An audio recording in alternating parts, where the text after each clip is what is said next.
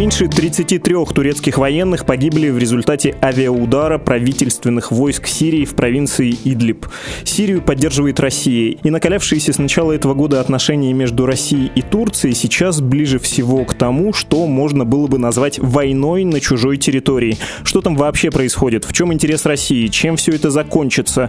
Закроется ли последнее массовое направление для летнего отдыха для российских туристов? Об этом поговорим сегодня. Это ежедневный подкаст «Что случилось?» Новостях, которые еще долго останутся важными. У микрофона Владислав Горин и со мной в студии эксперт по Ближнему Востоку Российского совета по международным делам Алексей Хлебников. Здравствуйте. Добрый день. Давайте поговорим про Сирию. Первый вопрос звучит так же, как называется наш подкаст. Что случилось? Что там сейчас происходит и что это за авиаудар? Действительно ли начинается война между Россией и Турцией?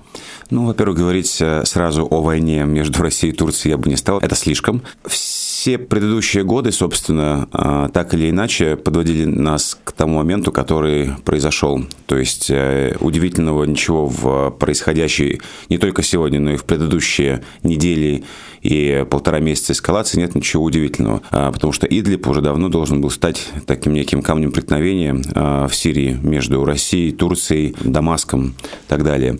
Во-первых, потому что за последние годы, с 16-18 годов, когда запустился астанинский формат в лице, то есть России, Турции и Ирана, были запущены четыре зоны деэскалации. Постепенно три из них а, прекратили свое существование, и а, самые радикальные а, элементы из этих трех зон были, так скажем, отправлены в Идлиб. И, собственно, Идлиб стал сосредоточением радикальной оппозиции вооруженной, и в итоге это привело к тому, что сирийская армия и Россия начали продавливать такой аргумент, что поскольку, поскольку Турция, с одной стороны, тоже присутствует в Идлибе, поддерживает часть оппозиции, что нужно что-то делать с этой радикальной позицией. Поэтому э, осенью 2018 года были заключены так называемые Идлибские соглашения в Сочи между Россией и Турцией, по которым э, обе стороны брали себя определенные обязанности. А одна из них была с турецкой стороны, это э, отделить радикальные группировки вооруженные от умеренной позиции в Идлибе. Вдобавок к этому прекратить нападение этих группировок на сирийских военных и на российские военные объекты, потому что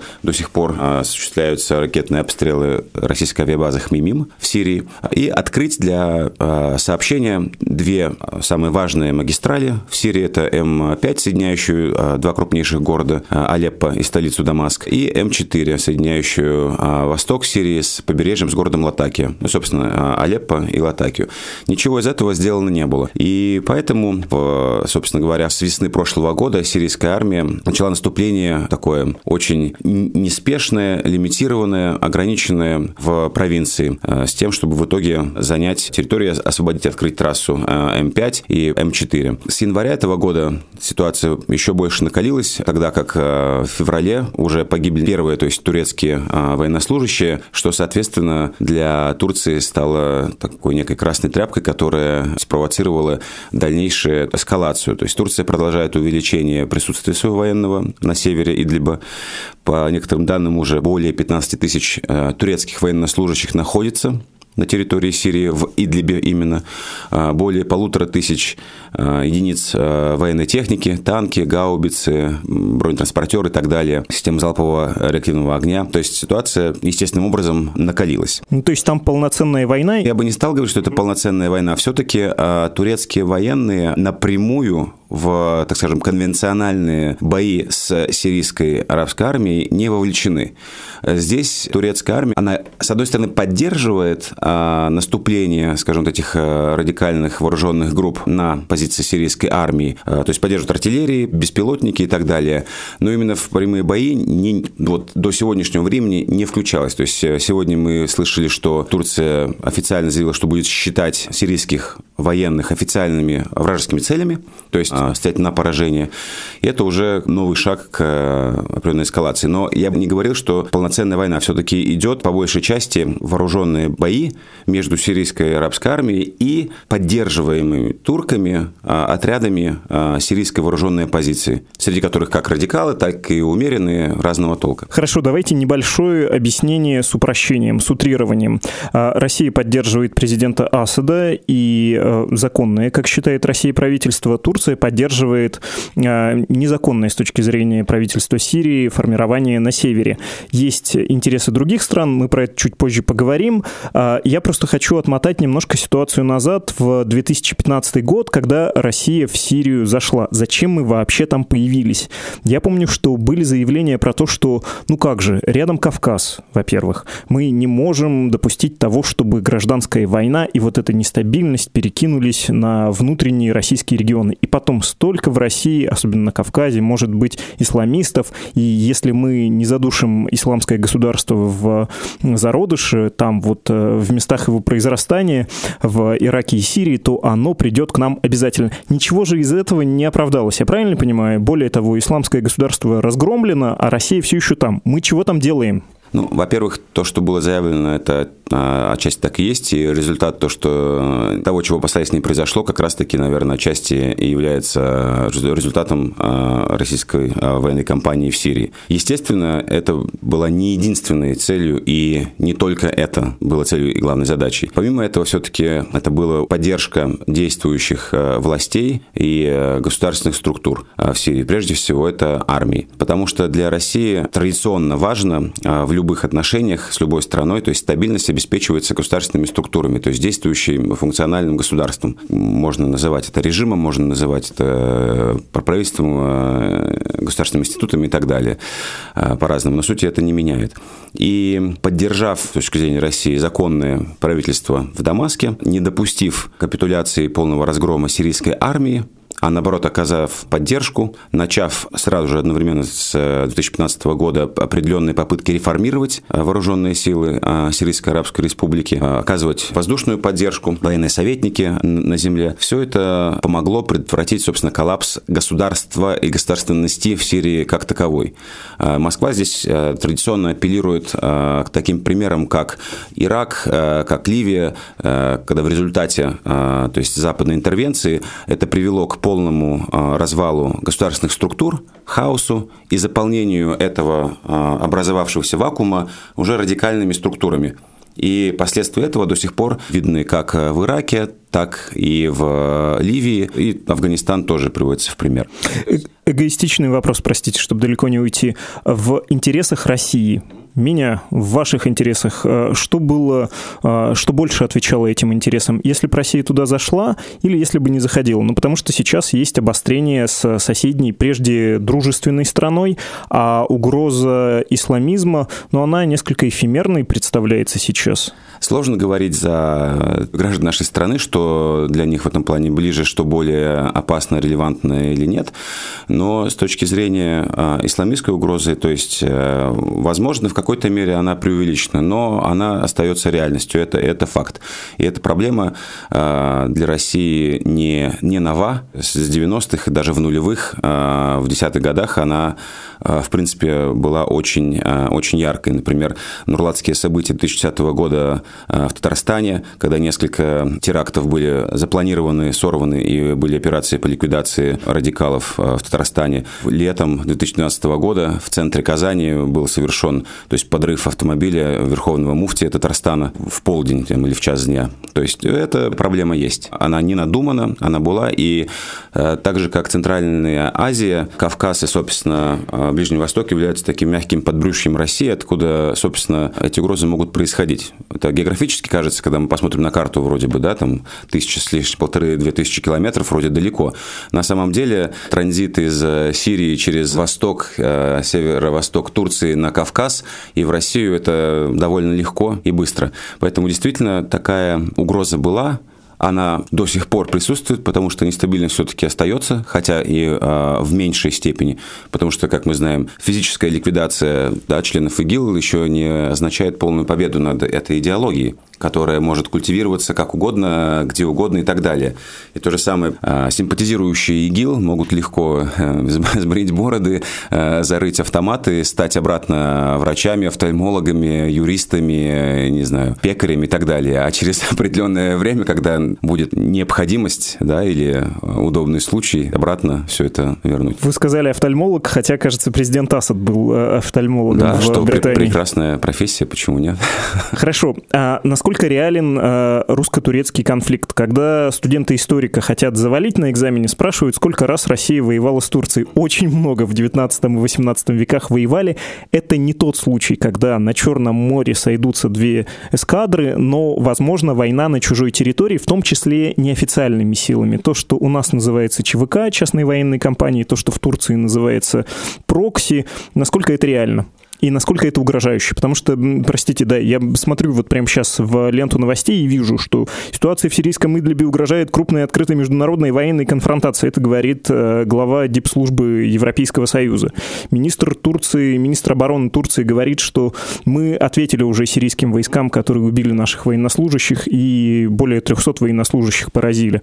Там какое-то количество вертолетов и танков. Насколько это может быть источником войны, в которой будет участвовать Россия, пусть и чужой территории, пусть и не официальной армией? А, ну, во-первых, если в таких категориях говорить, то уже идет определенное довольно давно противостояние, так скажем, а, поддерживаемых Россией группировок и поддерживаемых Турцией группировок. То есть напрямую, естественно, конфликта и столкновения а пока что, слава богу, нет. Не, ну, один эпизод, когда был сбит российский э, самолет в 2015 году осенью. В принципе, э, это противостояние уже идет. То есть Турция поддерживает, поддерживала и поддерживает определенные части сирийской вооруженной оппозиции, так называемая сирийская национальная армия, которая в большей части э, задействована на севере Сирии. Россия поддерживает, естественным образом, э, сирийскую арабскую армию, то есть совместно действует с э, Ираном и проиранскими шиитскими группировками, э, Хизбаллой, находящимися тоже на территории Сирии. То есть в вашей категории, которую вы сейчас описали, это противостояние в принципе уже идет. А вопрос в другом, выльется ли оно в открытое противостояние двух стран в Сирии, я, наверное, здесь бы не стал драматизировать. Во-первых, у наших стран определенный уже солидный багаж, фундамент двусторонних отношений, которые э, разрушать из-за ситуации в Идлибе, я думаю, невыгодно обоим странам. Это во-первых. Во-вторых, судя по последним месяцам, неделям, э, когда сирийская армия довольно в краткие сроки взяла под свой контроль довольно большие территории в провинции Идлиб, что не свойственно. Э, обычно это занимает очень долго, и, то есть есть, так скажем, сопротивление со стороны оппозиции вооруженной. В этот раз довольно быстро все это произошло, то есть говорит о том, что, в принципе, Турция была на самом деле не против того, чтобы это происходило. Так быстро и эффективно сирийская армия вдруг сложно представить, что начала действовать так эффективно. Конечно же, еще важный момент. В последние годы, так скажем, возросшее количество разногласий между Турцией и США и Европейским Союзом также, так скажем, играют не в пользу Турции в плане того, что тоже не в ее интересах оставаться один на один с Россией или там как-то эскалировать ситуацию, наоборот, стараться ее деэскалировать. Например, последнее, как мы видели уже, а, заявление что турецкой стороны, что российской стороны. Турецкая сторона сказала, что вроде вот э, мы обвиняем это сирийскую армию, сирийскую авиацию, которая нанесла удар, в результате которого погибли наши военнослужащие. Это не Россия. То есть четко, ярко она то есть разделяет э, Дамаск и сирийская армия, э, и Россия. Ну и Минобороны России сказала, что мы препятствовали тому, чтобы были нанесены удары. Да, Была есть, такая дипломатичная после, формулировка. Да, после того, как были сообщения о том, что удары произведены и есть погибшие среди Э, турецких военнослужащих. Да, Минобороны сказала, что приняли все меры для того, чтобы э, остановить наступление и позволить э, эвакуировать погибших, раненых с этой территории.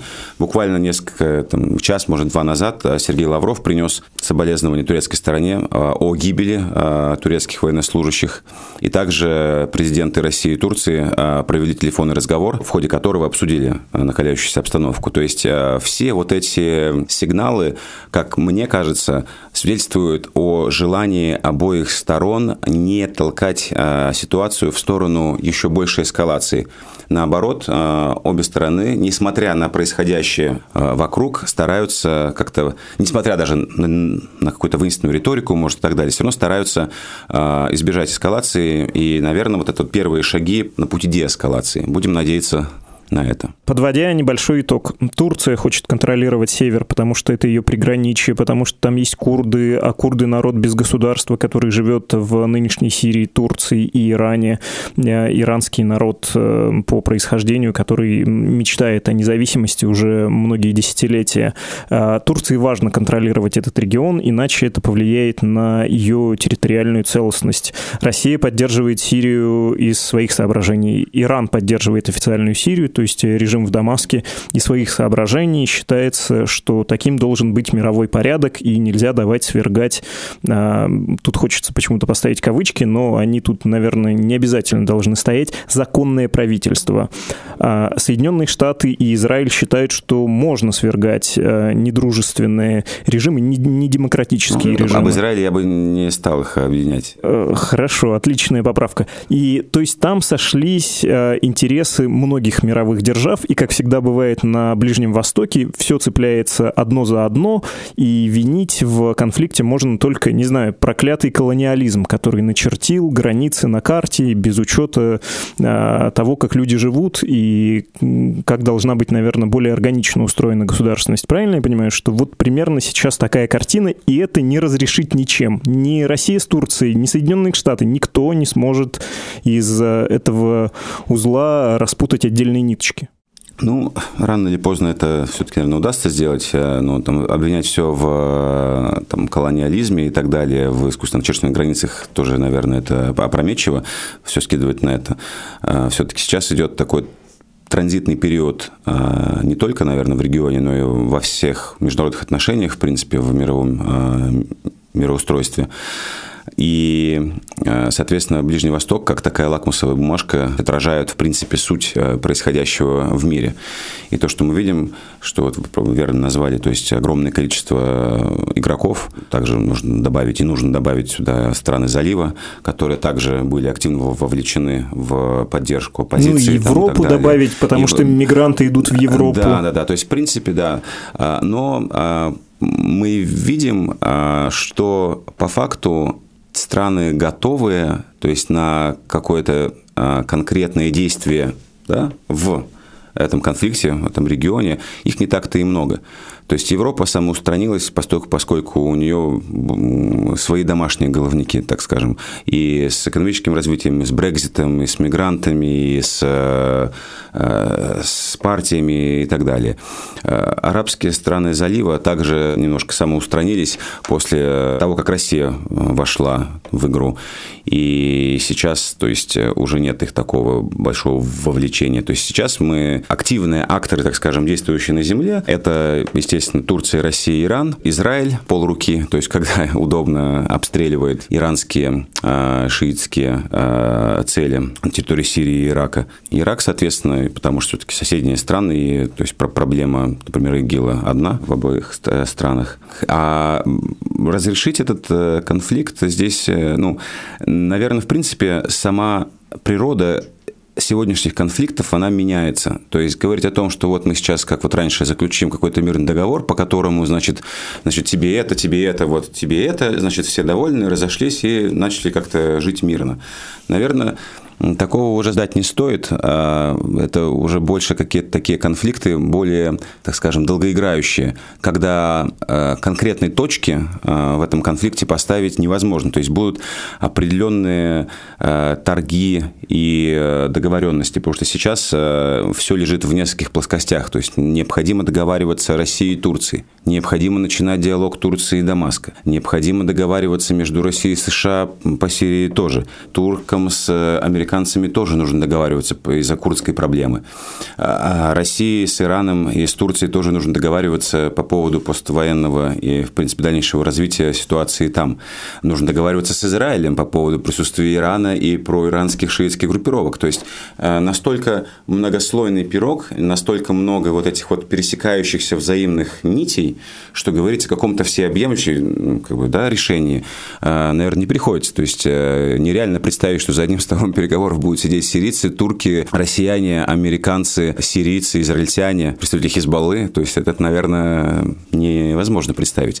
Поэтому меняется сама природа конфликта. И здесь мы как раз видим, вот, наверное, ее в своем ярком выражении. ярком выражении, да. Если завершать разговор про Россию и Турцию, все, мы поняли, что две черноморские державы, как в Старе, не будут воевать друг с другом. Адмирал Ушаков больше не выйдет бить, э, э, как это, флот Паши, да, как, какого-нибудь. Э, генерал Скобелев не поскачет больше по Балканам. Э, тем не менее, э, будет ли конфликт разрастаться, или скорее мы сейчас видели его пик, и он будет скорее идти на спад? Тем более, что у России с Турцией есть Южный поток, у России с Турцией есть э, поставки вооружений турецкий на поток. 2... Э, турецкий поток. Э, на 2,5 миллиарда долларов. Э, это не та история, когда в 2015 году после сбитого Су-24 Россия запретила помидоры, выгнала турецких строителей, запретила ездить отдыхать. Ну, то есть уже немножко не то даже в смысле торговой войны. А будет ли конфликт нарастать или наоборот? Будут договариваться, учитывая, как много связей? Ну, все-таки я бы хотел надеяться, что, и, как мне кажется, больше факторов, указывающих на то, что стороны будут договариваться, но, наверное, нужно рассматривать все сценарии, которые возможны. То есть исключать какого-то дальнейшего сценария эскалации тоже нельзя. И он может заключаться в том, что э, если Россия с Турцией не смогут договориться по Идлибу, то Турция вполне может начать военную операцию против э, сирийских э, вооруженных сил собственно, против Дамаска, что может обострить, в принципе, ситуацию. Конечно, бы не хотелось, чтобы этот сценарий тоже реализовывался. Как я уже сказал, э, на мой взгляд, больше факторов, указывающих на нежелание обеих сторон приводить э, конфликт к разрастанию. Наоборот, э, все-таки стороны будут пытаться его загасить. Ну, то есть проливы не закроют, и одновременно российские туристы поедут летом 2020 года отдыхать в Турцию или не поедут? Произойти может все что угодно. Тоже в 2015 году никто не ожидал, что может такое произойти. Но инцидент со сбитым самолетом произошел, последовали э, ответные меры. Естественно, это отразилось на двусторонних отношениях. Понадобился год с небольшим, да, чтобы преодолеть пик кризиса. И понадобилось там несколько лет, чтобы полностью а, оправиться от экономических последствий того инцидента. Поэтому исключать и говорить о том, что сейчас ничего не произойдет, э, тоже я бы не стал, потому что были уже сообщения задокументированы, что э, турецкие военные стреляли из э, ПЗРК по нашим самолетам, которые там, слава богу, ушли и не были подбиты. Но опять, если такое произойдет, да, не дай бог, какая будет реакция Москвы? К чему это может привести? Подтянет ли это опять какую-то цепную реакцию за собой и приведет к дальнейшей эскалации? Поэтому тут никаких гарантий нет. Мы надеемся только на там, трезвый ум и здравость э, подходов э, обеих стран к данному конфликту, понимание того, что никто не выиграет от него ни в военном, ни в экономическом плане. Э, поэтому да, будем надеяться, что все-таки здравый смысл возобладает, и сторонам удастся прийти к компромиссу. Самый стыдный из стыдных вопросов. Э, если бы вы покупали путевку в Турцию на это лето, вы все-таки купили бы или нет? Предпочли какую-то другую страну? В Стамбул я бы поехал даже бы вот на выходные сейчас без проблем. Спасибо вам большое. Мы сейчас поговорим про туризм, а, который действительно может оказаться под угрозой. И Турция остается сейчас а, самым массовым из недорогих направлений заграничных. Поэтому это крайне важно, ну и крайне любопытно понять, что делать и что сейчас в Турции происходит с туристами. С утра друзья пишут, э, как-то там вроде уже все воюем, э, говорят, заблокировали в Фейсбуке и прочее. Нет, зашла, проверила, все работает. В общем, все отдыхают радостно и ни о чем не думают, впрочем, как и я. Это говорит туристка Ася Панько. Она прямо сейчас находится в турецкой Алании на отдыхе. И она говорит, что туристы, включая российских, там абсолютно расслаблены. Мы их, конечно, с этим поздравляем. Зачем себе портить отдых? Хотя Facebook, Instagram, Twitter и YouTube власти турецкие действительно заблокировали. Пусть туристы этого и не замечают. А, турецкие власти хотят избежать распространения неофициальных трактовок а, насчет гибели турецких военных в Сирии. Но мы с Асей действительно списывались в Фейсбуке, так что, видимо, для туристов турецкий суверенный интернет работает, хоть он у них и по сувереннее нашего, российского. Но мы про туризм. Почему все это так волнует и почему стоит переживать из-за обострения отношений с Турцией? Потому что Турция — это сейчас самое массовое, самое доступное для россиян из заграничных летних направлений для туризма. Таиланд сильно дальше и дороже, Греция, ну, просто дороже, а Тунис, ну, есть люди, которые скажут, что там не так цивильно, как в Турции, хотя деньги примерно те же. Российские курорты я предлагаю не рассматривать, потому что они, во-первых, дороговаты, а во-вторых, часто по качеству все еще не могут конкурировать с турецкими. Под российскими надо, видимо, еще и подразумевать приближенные к российским территории типа Абхазии. Из-за разногласия России и Турции турецкие курорты все-таки закроют, то это существенно. Начали ли уже россияне отменять путевки на летний отдых в Турции? Говорит представитель онлайн-тур.ру Игорь Блинов. В настоящее время паники на турецком направлении туристического рынка не наблюдается.